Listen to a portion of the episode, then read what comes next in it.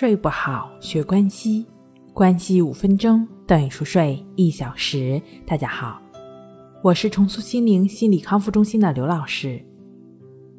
我们的微信公众号“重塑心灵心理康复中心”。今天要分享的作品是：失眠抑郁到底是谁引发了谁？抑郁症会有强迫、焦虑、恐惧的症状吗？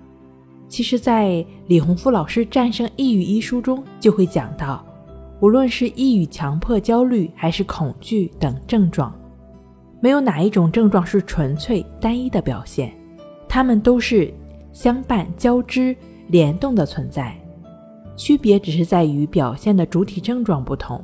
所以，抑郁症一定会含杂着强迫、焦虑、恐惧等症状的表现。其他问题的症状表现也是如此。抑郁症可能因为各种原因引发，它可能是由一个事件造成的，也可能是对一种情况、一种事情的焦虑、恐惧。当然了，也有可能是由于自己长期的入睡困难、早醒或者多梦易醒，也就是说，往往是由于某些睡眠障碍引起的我们日常生活中的情绪低落。没有兴趣，或者是说行动力差、兴趣减退等等的一些情况，我们先不去探究这个引发的因素，但这个过程必然会伴随着一些焦虑、恐惧、强迫的心理发展的变化。这种心理发展变化，从根本上来讲，就是贪求厌恶的习性模式的过程。不论是失眠、抑郁、焦虑、强迫，还是恐惧。不外乎这种心理模式的作用。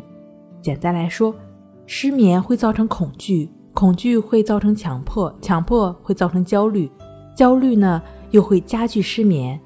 当一种烦恼无法摆脱时，就可能会造成抑郁性失眠或者失眠性抑郁。失眠性抑郁又会引发或者加剧强迫焦虑，造成恶性循环。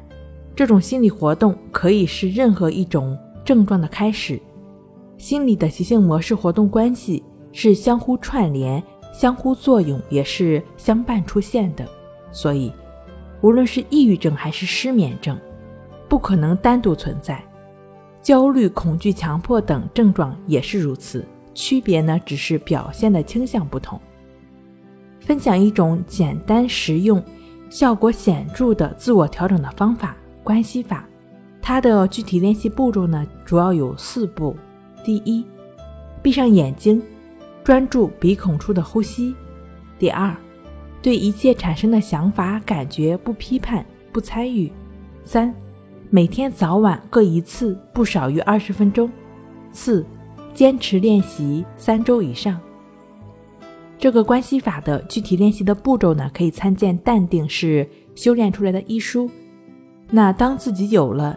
这个静坐关系法的基础之后，也可以尝试去做一做静卧关系法，也就是在《淡定是修炼出来的》一书中第三章所提到的关系法治失眠的方法。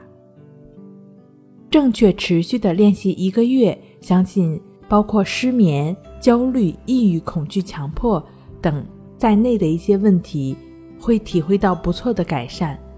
那。我们的状态也就会越来越平和。睡不好，学关西，关西五分钟等于熟睡一小时。好了，今天跟您分享到这儿，那我们下期再见。